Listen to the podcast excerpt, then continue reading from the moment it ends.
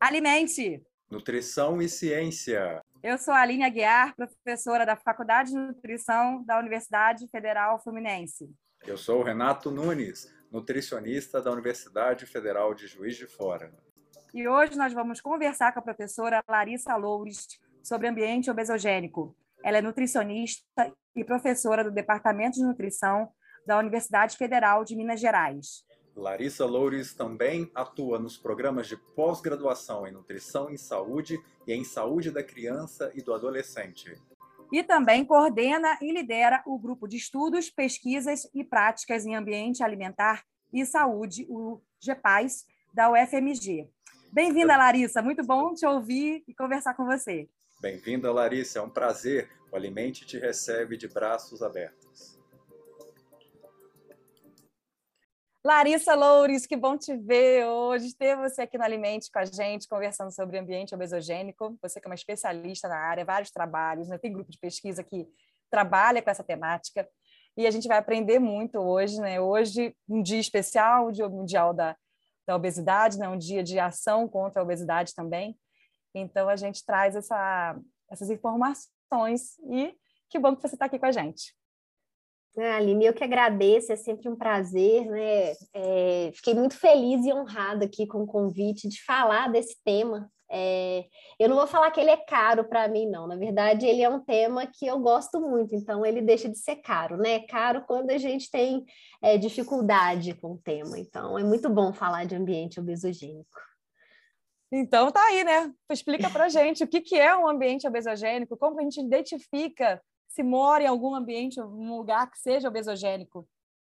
Bem, eu vou, eu vou tentar é, simplificar um pouco né, os diversos conceitos que a gente tem aí de ambiente obesogênico e de uma maneira mais simples, o ambiente é, que dificulta as escolhas é, saudáveis e favorece o sedentarismo e hábitos alimentares inadequados, ele é sempre considerado como um ambiente obesogênico, como ambientes obesogênicos. Né?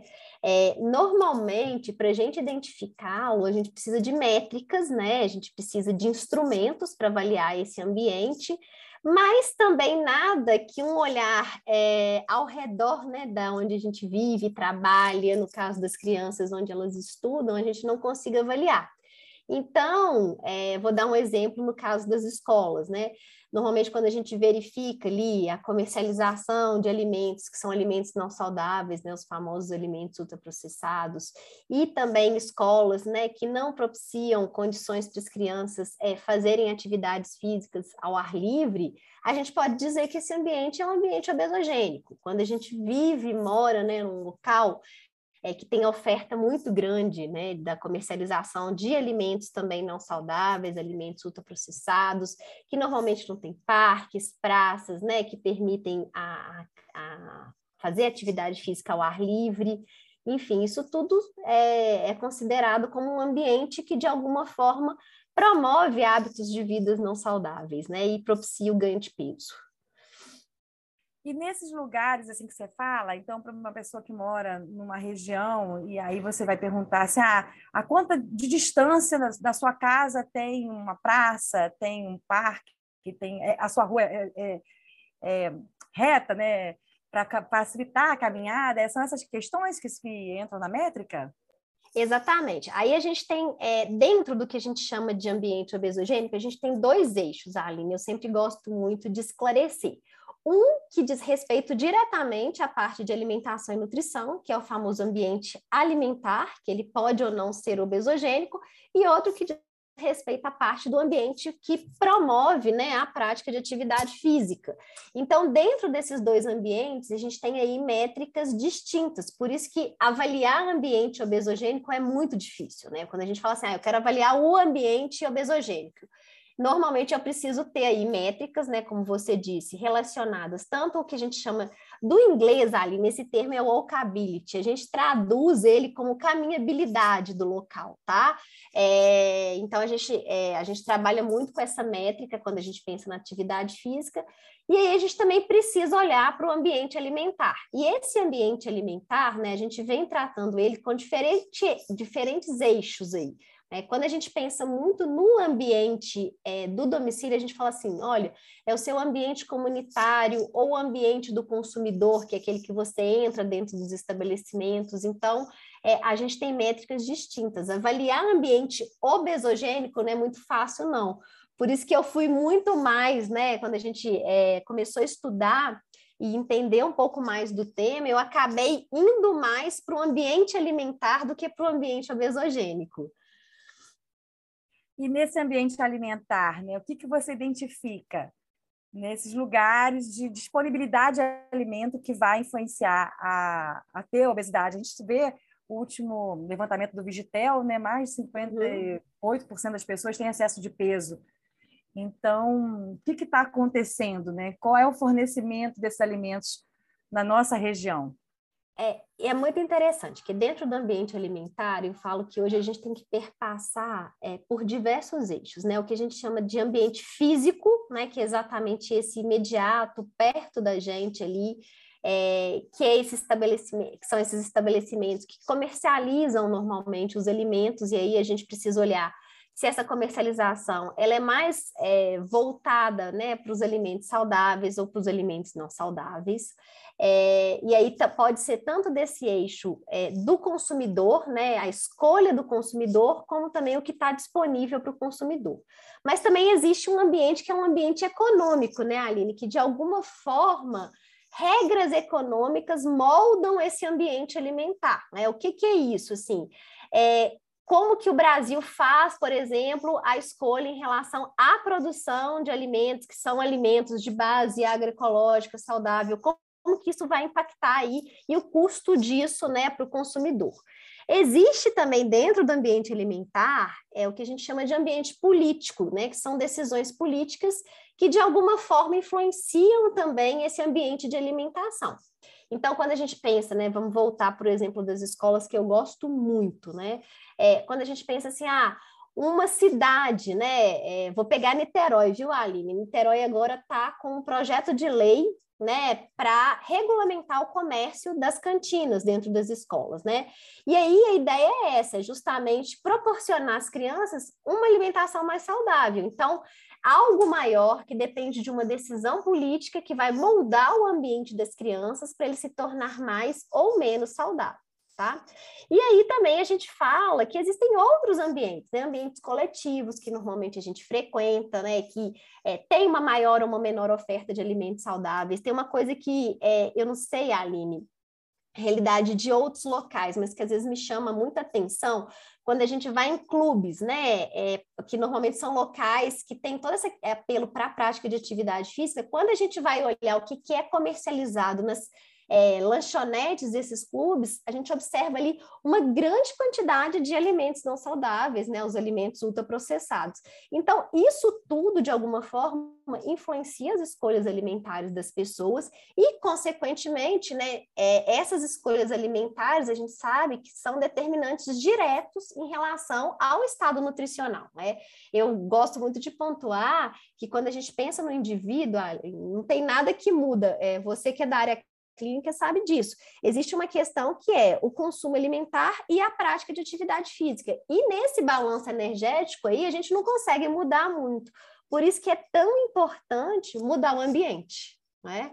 Porque a gente não consegue, de alguma forma, moldar muito né, essa questão dos indicadores ali é, individuais em relação ao ganho de peso. Então, a, o que, que a gente conseguiria em termos de saúde pública, né, uma resposta rápida é, para diminuir a prevalência de obesidade, de alguma forma mudar né, o que o está em comum entre as pessoas. E normalmente é isso, né? A gente consegue moldar muito bem o ambiente, é, esse ambiente, é, quando a gente pensa no ambiente político, econômico e sociocultural. É, muito bom. É, a gente fica pensando em tudo que, que a gente se envolve no dia a dia, e realmente escola é, ela tem um, um, chamado importante com as crianças, que é estar tá construindo seu hábito alimentar. E aí a família, o trabalho, tem uma predominância nesse envolvimento, tanto para o ambiente alimentar quanto para o ambiente obesogênico em relação ao exercício? Você acha como que, que essa relação assim do, do convívio social impacta nos dois ambientes?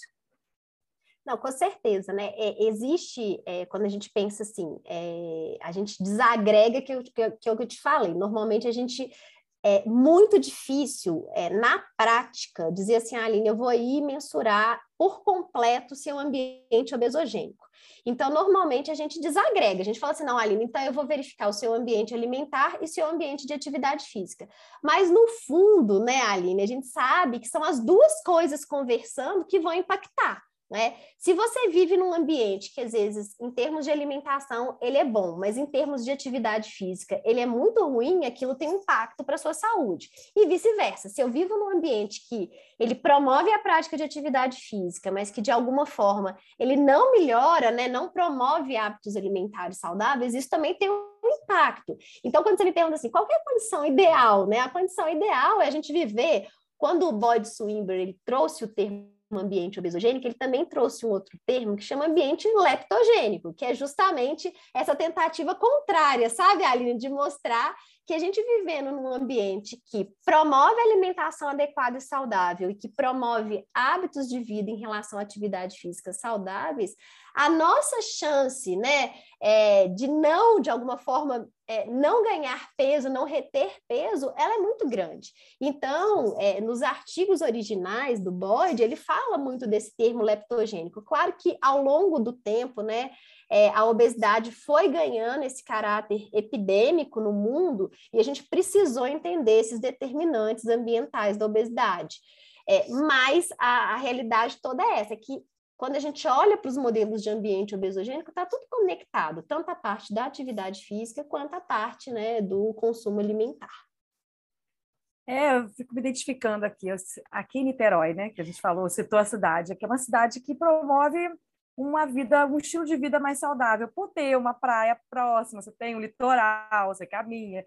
Então, você vendo outras pessoas se exercitando, dá vontade de se exercitar também. Eu estou aqui, vim, me exercitei mais cedo e ainda estou aqui com meu look de exercício.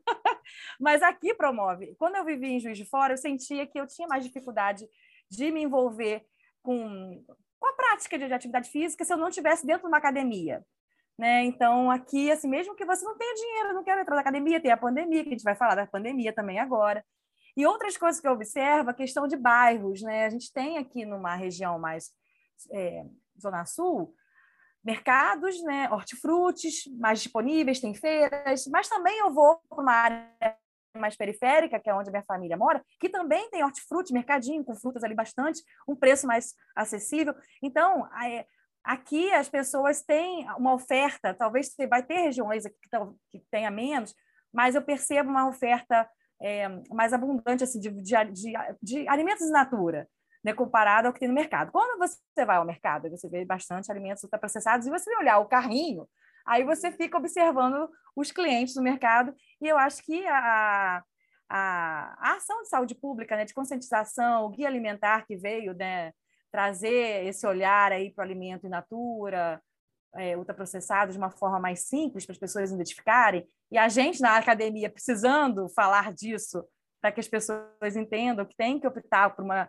um alimento mais natural, né, mais, mais puro, né, mais, sem muita manipulação, é o melhor e isso traz mais benefício. E a saúde, a família vai estar, tá, é, tem que trazer esse ambiente para todos que convivem, né, que é a questão é, é, cultural, social, hábito que se constrói. Né? E a pandemia? Falando da pandemia, Larissa. Deixa eu só acha? voltar só num ponto que é bem legal. Ah. Você só da, da questão da gente viver num local né, e, e olhar muito para as pessoas. Né? É, é, muito bacana que tem um, também um modelo é, que eles fizeram no Chile para o ambiente alimentar, que ele coloca essa questão da coesão social. Eu gosto muito desse termo, viu, Aline? Só para antes de entrar na pandemia. Que é isso, assim, como que é, viver num grupo que é, se predispõe, que você está motivado a fazer atividade física, olhando as pessoas, aquilo também é, é do seu ambiente, aquilo também é, te estimula, é, faz com que você queira ter né, esse estilo de vida saudável. Isso é muito importante e é uma das variáveis que é tão difícil de medir, né, essa famosa coesão social. Então, só retomando nisso, nesse exemplo seu aí, né? É, é ah, bem... e, também, e tem mais uma mudança. Eu moro, eu vim morar num apartamento que é do quinto andar, são 60 degraus para subir, não tem elevador. Então, Exatamente. Toda, toda, vez que eu subo a minha escadas, eu falo, eu estou num ambiente que está me favorecendo a me exercitar, vou subir essas escadas. Que é também uma prática que vem sendo é, indicada né, e orientada para trocar o elevador, subir mais escadas, né, para saltar alguns pontos antes de, do seu trabalho, do onde estuda, para caminhar é, movimentar, né? Que é importante. E, e a pandemia? E, a, é, pandemia. e a pandemia, né? É, a gente já, eu gosto de falar assim, a gente já operava, tá, Aline, no mundo é, que o ambiente, de alguma forma, tanto alimentar quanto de atividade física, era muito ruim, né? É tanto que em 2020, numa tentativa de é, contar para a gente como que tão complexo era isso, né? O próprio Boyd Swinburne ele traz o termo da sindemia global, né? Para mostrar que, enfim, é, a gente tem né, uma série de questões hoje relacionadas é, ao problema da obesidade ser uma, uma epidemia. Contudo, né, vem de repente é, uma pandemia é, de uma doença infecto-contagiosa é, que de alguma forma também mostrou para as pessoas a importância de hábitos de vida saudáveis, né? A gente, naquele primeiro momento da pandemia, todo mundo ficou muito em choque, é, como que a questão era um pouco mais cruel para as pessoas que já tinham doenças crônicas não transmissíveis, uma grande maioria de pessoas, né, Aline? Porque a, até então, né, vigorava e vigora a lógica, né, das doenças crônicas não transmissíveis é, em função de toda a questão da transição epidemiológica em diversos países do mundo. E o que, que a pandemia faz né, com o ambiente? Vamos lá. É, ela muda algumas questões. Dentre elas, a gente é, começa a entender hoje o peso que a gente tem do ambiente alimentar digital, né, que é esse que está na palma das nossas mãos. A gente mudou muito né, o nosso estilo e o nosso hábito de compra em relação aos alimentos, tá? É, se, se, antes eles estavam em todos os lugares, hoje a gente tem uma praça de alimentação nas nossas mãos, né? Então a gente começou também a ter um olhar, é, claro que num cenário de segurança alimentar e nutricional, tá, Aline? Eu vou fazer uma ressalva aqui. Né, pessoas em segurança alimentar e nutricional, a gente tem um outro cenário para o ambiente alimentar. Então, nesse cenário né, de população com segurança alimentar e nutricional, a gente viveu esse boom, né? Mudamos a forma de fazer supermercado. Supermercado hoje a gente tem um e-commerce. É, estamos muito mais predispostos à publicidade dos alimentos. A gente já estava, mas isso aguçou. Hoje, quem entra num aplicativo de delivery, para eu não citar nomes de aplicativos de delivery de comida, que é, sabe como que é forte a questão dos combos, né? Então, você até tenta pedir uma comida saudável, mas normalmente está atrelada com uma bebida açucarada, com refrigerante, por aí vai. Então, esse ambiente foi muito rápido, assim, nesse momento da pandemia, de repente a gente se viu assim, nossa, como que o ambiente alimentar digital é, e esse pântano alimentar, ele chegou tão perto da gente, né? Perto nesse sentido que né, no digital não tem muita barreira física, né? E aí, de repente, está na porta da sua casa. E aí, para essas pessoas, né, nesse cenário de segurança, que as pessoas têm condições de pedir alimentos, é, buscando praticidade, acumulando tarefas no domicílio, a gente observou muito isso, né, como que esse ambiente digital fez parte. Por outro lado, né, Aline, a gente tem um problema hoje sério com a pandemia, que é a volta ao recrudescimento ainda mais forte. A gente, em 2017, 2018, com a POF, já observava a insegurança alimentar e nutricional grave voltando, mas agora a gente está num cenário que é terrível, né? Quando a gente pensa é, na população brasileira e é, no peso que a insegurança alimentar e nutricional grave, que a fome tem na vida das pessoas. E como que o ambiente alimentar, é, nesse caso, ele vai influenciar essas pessoas, né? Porque a gente verificou um aumento muito grande em relação ao preço dos alimentos in natura e minimamente processados.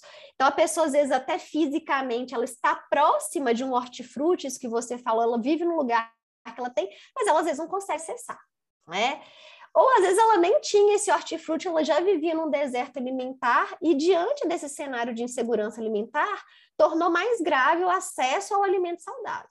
E tendo uma disponibilidade muito grande de alimentos não saudáveis, os alimentos ultraprocessados, que pegam nesse apelo do preço num curto prazo, tá? Que acho que a gente não tem como eu entrar muito nessa questão aqui, porque né, é, o preço é ilusório ali, né? Que o preço do alimento ultraprocessado ele é mais barato, é, mas é uma ilusão que a gente tem. É, mas também as pessoas se viram com fome, né, Aline? E aí, você, diante da fome, você vai é, ter, acessar aquela comida que é possível e não a que você deseja. Né?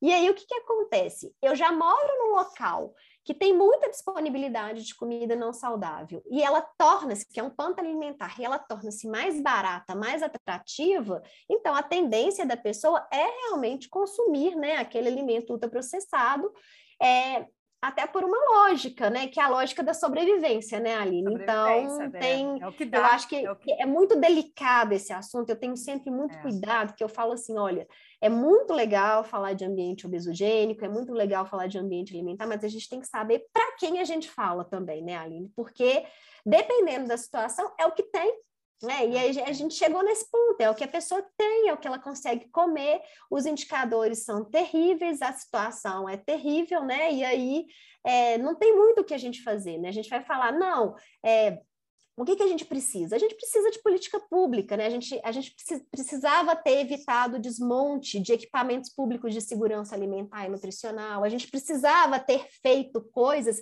que a gente tinha essa lição de casa, mas que a gente optou por uma questão de um ambiente alimentar político desfazer, né, Aline? Então, é, eu gosto muito de dizer que é uma decisão, né? É, essa, essa questão da gente ter chegado nesse cenário grave foi uma decisão política, infelizmente.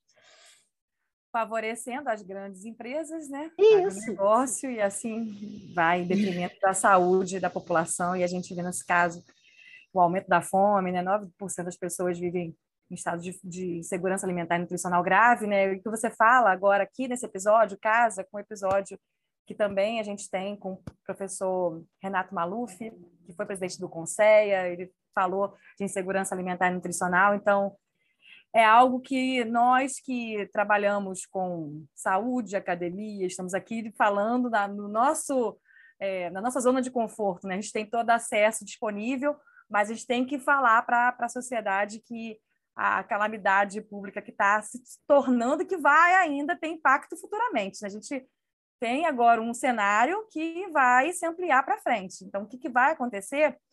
Os, os governos, né, os, os, prefeitos, governadores e presidentes, isso aí tem que ter uma logística para pensar na saúde coletiva, né, na saúde pública. E aí, pensando também numa coisa que você falou, Larissa, de, de, de rede né, de digital, do acesso digital, que também você acha que favorece tenha também é, o aumento do comportamento alimentar voltado para uma compulsão alimentar, né, que vai aí impactar no aumento da obesidade, outras doenças também associadas à obesidade, que essa mudança que a pandemia trouxe, é, eu, eu, confesso que eu tenho dificuldade com, com esse comércio digital, assim, eu não sou muito a, adepta, né, vamos dizer assim. Tem pessoas que gostam, né, eu não sou adepta, e quando veio a pandemia, realmente eu fiquei assim, agora tem que pedir e aí, dentro de casa, né, numa situação ainda de estresse, que a gente não sabia o que iria acontecer, a gente estava todo mundo coletivamente ali preocupado. E aí, você acha que essa questão dos transtornos, das doenças crônicas não transmissíveis, com esse impacto, falando aí da, desse acesso digital, isso vai é, aumentar? Né? O que, que você vê com, com relação ao que você tem lido, as pesquisas, né, os dados que você tem?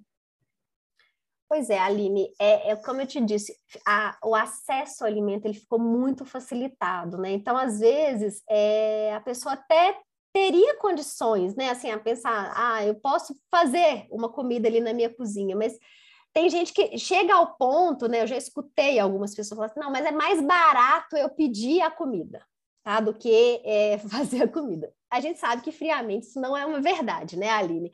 É quem trabalha aí na ponta, é, né, enfim, com ficha técnica, com toda essa questão de alimento, sabe que não é e que não, não, isso não tem como ser verdade, né? Quando você compra o alimento e tudo mais, é por você pode gastar mais tempo, pode, ah, eu não quero lavar louça, eu não quero fazer, existe uma outra questão de comodidade.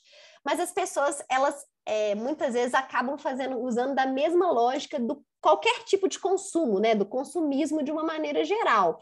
É, eu vou pedir uma comida, eu não preciso, por exemplo, do combo da bebida açucarada, mas é mais barato, aquela estratégia me convence, né, como consumidor, então eu acabo consumindo aquele alimento que eu não preciso. É, de alguma forma, eu acho que isso entra muito nessa questão é, da compulsão alimentar, né? Você não precisa daquele alimento. É, é, chega né, a, uma, a máxima de promoções que tem ali, inclusive o apelo da sobremesa, né? Quando você agrega mais um alimento ali. Então, é, realmente, é, as práticas de consumo, elas mudaram muito. E eu acredito, Aline, que num curto prazo e num médio prazo, a gente vai ter, sim, né, quando a gente olha para a questão mais clínica do problema, que eu acho que é um pouco isso, sim, é, uma mudança em relação ao comportamento com a comida, né? A nossa relação é, com a comida, que é isso é, a gente muitas vezes não precisa de determinada coisa e acaba consumindo aquilo em função é, é estresse, angústia, tudo que as pessoas vivenciaram e que a gente ainda não conseguiu dimensionar, a pandemia ainda não acabou, né, Ali? A gente precisa fazer essa ressalva, é, e que a gente ainda não conseguiu entender, e que eu acho que vai chegar uma hora que de alguma forma a gente volta para a vida normal, mas com esses comportamentos adquiridos durante a pandemia. Então, acho que vai existir uma somatização, sim, né? Isso vai ter um impacto em relação às doenças crônicas não transmissíveis. A gente tem visto um pouco desse movimento com o retorno das crianças nas escolas, né? Muita, muito pai e mãe que relatou que deixou solto durante a pandemia, que a criança podia comer doce, podia até com uma, uma tentativa de compensação, né, Aline? E os adultos também não foram diferentes, né? Muita gente acabou é, esbarrando, né? Algumas pessoas mudaram para hábitos de vida saudáveis, mas eu acredito que isso é uma minoria, viu, Aline? A grande maioria acabou se esbarrando tanto em hábitos não saudáveis, consumo excessivo de álcool, é, né, consumo de doce, é, muito consumo né, de, de é, alimentos ultraprocessados com esse apelo do doce, da, né, da, ah, preciso compensar a minha ansiedade é, na comida, compensar a minha ansiedade no álcool. Então, eu acho que a Aline é uma grande entendedora em relação à questão de tabagismo, álcool e tudo mais. Eu acho que. É, eu pensei, eu ia falar isso, o álcool, como, como aumentou o consumo, né? É, As pessoas não têm bebida alcoólica. Bebida é. alcoólica em casa e passaram a consumir mais. É complicado uhum. mesmo.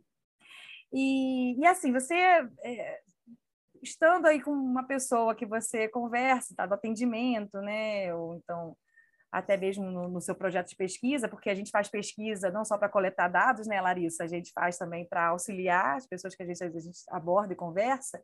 Então, se você identifica que essa pessoa está num ambiente obesogênico, ela vai falar que não tem nenhuma opção, como é que a gente vai conversar com ela para ela tentar mudar? Né? O que, que você sugeriria? Pois é, Aline, aí a gente tem que é, fazer esse processo que eu falei que um pouco é reverso, que algumas coisas, é, a tentativa da gente trabalhar com, com o ambiente obesogênico é muito tirar o peso do indivíduo, né, em relação à responsabilidade do ganho de peso dele, que é isso, né? Dizer para ele que tem outros elementos que não basta apenas não comer determinado alimento e praticar atividade física, que tem questões maiores.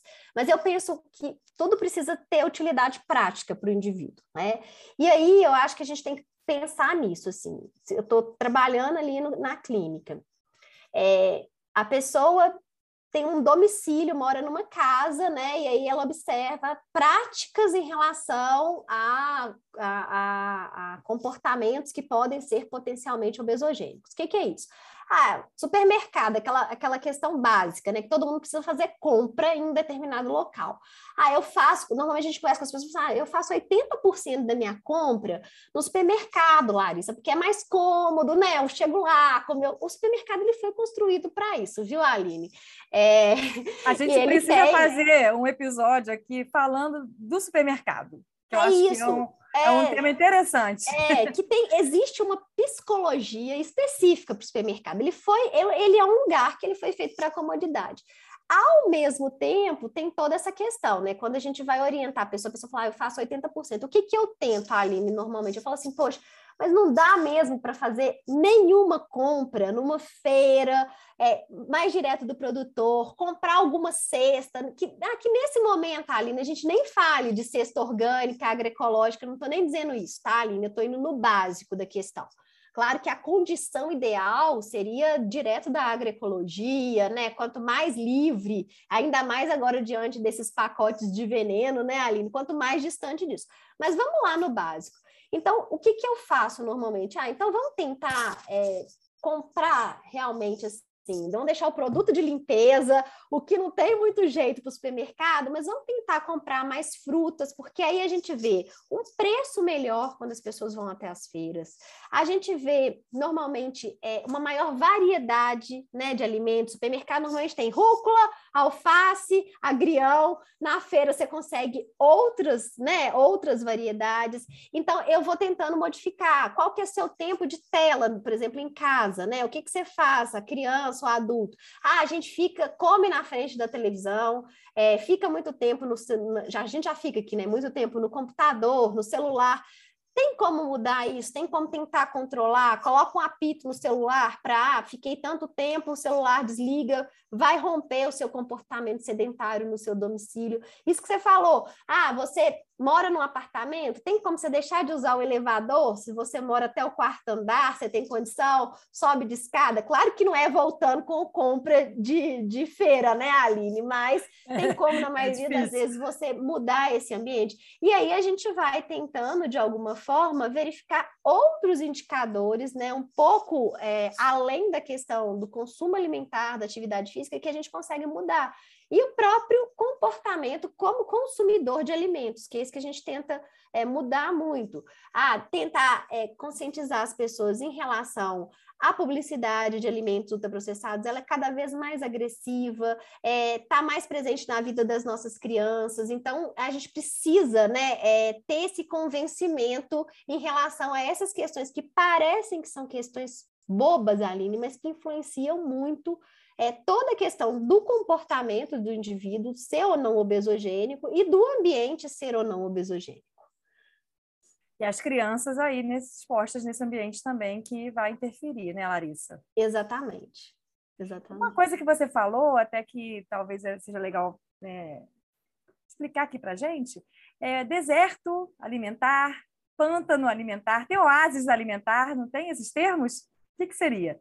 Tem. Esses termos aí, eles foram termos é, construídos em paralelo à temática dos ambientes alimentares, muito pensando em paisagens, digamos assim, né? Fazendo essa analogia com essas paisagens, né? Eu, eu acho, é, eu confesso que eu acho super interessante quando alguém, de alguma forma, traz o deserto alimentar, que dá aquele sentimento mesmo, assim, do deserto, né? Aquela coisa seca, é, e o que, que tem alimentação a ver com isso? Então, é, esse, esse termo é um pouco diferente dos outros, né? Ele nasceu lá no Reino Unido e era uma tentativa é, de dizer que algumas pessoas, algumas regiões, alguns bairros da cidade, as pessoas viviam em locais onde existia um acesso, uma disponibilidade precária, no caso dos desertos, aos alimentos é, saudáveis, que aquilo era difícil de adquirir, não era uma coisa fácil, assim, era a Aline mora num bairro que tem uma melhor condição socioeconômica, ela tem um acesso, uma disponibilidade muito mais facilitada ao alimento saudável.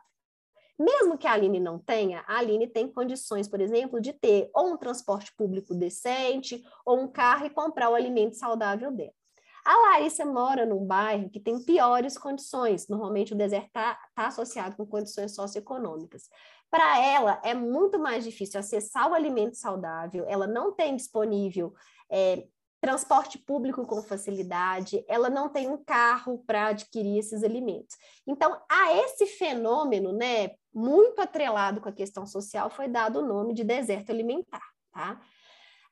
Dez anos depois, na região de New Orleans, nos Estados Unidos, é, eles é, cunharam o termo pântanos alimentares, fazendo muito uma analogia aos pântanos alagados da região de New Orleans. New Orleans é uma região dos Estados Unidos que ela é uma região né, de, de, é, de menor renda. E aí, nos Estados Unidos existe, existe, um fenômeno que é um pouco distinto, por exemplo, de alguns outros países, tá? Eu não falo que é tão distinto do Brasil que a gente ainda não conseguiu provar tão de uma maneira tão clara, mas é, também acontece aqui. É, normalmente, nos bairros de pior renda nos Estados Unidos, o acesso ao alimento não saudável ele é muito fácil, Aline. E aí, esse acesso né, ao alimento não saudável, que de alguma forma alaga que eles falam isso, né? O acesso ao saudável é desse jeito, né? Tem muito mais não saudável Aí, a esse fenômeno foi dado o nome de pântanos alimentares, ou seja, são regiões da cidade com uma grande disponibilidade de alimentos não saudáveis. Então, nos Estados Unidos é muito claro, assim, você, é, é, eu não, sabia, fecha, muito você bem. Imagina aquela paisagem cheia de McDonald's, Burger King, não posso falar marca, gente, desculpa. Tá. Fast food, fast food. É, cheio de fast foods é, que é muito barato adquirir esse tipo de comida, né? E aí, de alguma forma, é, esse acesso facilitado faz com que as pessoas acabem consumindo essa comida. A esse fenômeno desse ambiente alimentar comunitário foi dado o nome de pântanos alimentares.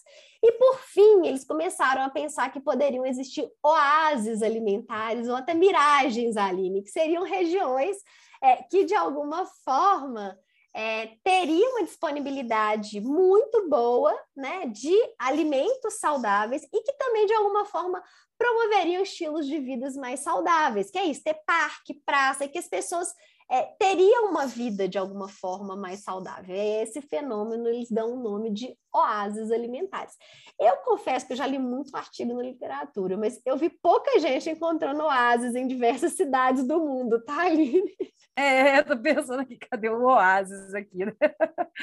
Ah, Larissa, mas assim, muito bom conversar sobre esse tema com você, né? A gente, as pessoas que seguem o Alimentos devem ter sentido falta da voz do Renato hoje, perguntando aqui juntos, mas ele hoje teve um compromisso que né, impossibilitou de estar aqui, compromisso acadêmico, né, dentro da UFJF. Mas, assim, acho que o nosso bate-papo foi fenomenal para fechar a temática que a gente sempre vem abordando sobre a obesidade, entender um pouco é, onde estamos nesse lugar social, né? Como a gente é influenciado pela para consumir alguns alimentos, né? E aí, Larissa, te deixa a palavra livre, que você quiser falar, talvez alguma coisa que eu não, não tenha te perguntado, deixa seu contato, né? Seu grupo de pesquisa, quiser falar, fica à vontade. Pois é, eu só quero agradecer, Aline. Eu acho que é, é muito bom essa iniciativa de vocês, né, da gente conseguir traduzir um pouco do que a gente faz em termos acadêmicos, científicos, né? Eu gosto muito do que você falou, né, da, da pesquisa não ficar dentro da academia. Eu acho que é essas tentativas né, dessa comunicação que vocês fazem muito bem científica, ela é muito boa, assim, né, para a gente conseguir falar de uma maneira mais tranquila alguns temas é, que para a gente, a gente sabe isso, né? Como pesquisador, são temas difíceis, né? Da gente conseguir provar e tudo mais. É, acho, né, nós duas, então, você que está numa ponta mais clínica e eu da saúde pública, eu acho que é essa tentativa que a gente tem é, de mostrar os diversos é, fatores, né? A obesidade, ela é multicausal, não tem é, muito jeito da gente apontar uma causa única, né, Aline? Acho que a gente vai passar o resto da vida descobrindo novos é, fatores associados aí ao ganho de peso e à obesidade, é, tentando, de alguma forma, tirar esse estigma, eu acho que é, eu gosto muito desse movimento recente, né, da gente tanto tirar o peso da pessoa, dizer para ela, olha, a gente está aqui, tem condições da clínica te ajudar, tem condições da saúde pública te ajudar, formar uma rede de apoio em prol, né, é, de tentar mudar esse cenário, que também é um cenário muito grave em relação à, obesidade, né, é, no mundo. Então, a gente tem, é, infelizmente, um avanço é, do ganho de peso. É, dizer que eu estou à disposição, meu grupo de pesquisa lá no Instagram também é o arroba Jepas, o FMG, é, tem um tanto de, de P, um tanto de A, tá, gente? Mas é só procurar lá. É o G-E-P-P-A-A. É, é, é isso. Eu vou pedir para as meninas colocarem na arte que a gente, né, quando isso. finalizar o episódio, é... e aí ela identifica. E é sempre um prazer, né? A Aline e Renata, as meninas estão aí, mas a Aline e Renata são né, velhos colegas, é sempre muito bom revê-los. Muito obrigada. Ah, é uma saudade estar um pouco distante de você, agora mais um pouco ainda, mas o mundo virtual tem essa possibilidade de aproximação. Larissa, só tenho a agradecer, né? O Alimente também fica aí te agradecendo imensamente pela sua participação. E muito obrigada. E continue ouvindo Alimente.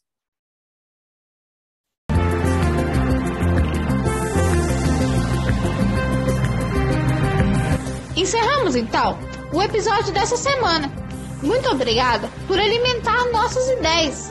Esperamos que você tenha gostado desse episódio e que compartilhe com os amigos. Também não deixe de nos acompanhar no Instagram. Por lá você fica por dentro de tudo que está rolando no Alimente. O nosso perfil é alimente.nutrical e ciência. Fiquem bem e até o próximo episódio.